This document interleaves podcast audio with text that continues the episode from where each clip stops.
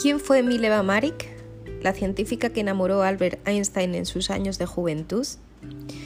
En 1896, la joven serbia Mileva Maric es la primera mujer admitida en la Facultad de Física y Matemáticas de la Escuela Politécnica de Zúrich. Brillante, entregada y ambiciosa, atrae rápidamente la atención de un extrovertido Albert Einstein, quien para conquistarla le promete un futuro juntos en igualdad, como compañeros científicos y además amantes.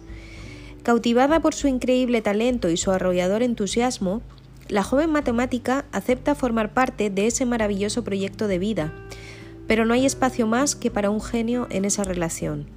Sus planes de vida y trabajo en común se ven truncados cuando las responsabilidades familiares recaen sobre Mileva, que debe posponer sus ambiciones, aún siempre con la esperanza de recuperar su prometedora carrera científica. Sin embargo, en el año 1905, Einstein publica tres ensayos revolucionarios y sus cartas revelan la profunda implicación de Mileva en esos proyectos. Este libro, A la sombra de Einstein, ofrece al lector una visión esclarecedora de una científica de gran talento que luchó por dejar de lado las convenciones de la época, pero a quien el amor acabó derrotando.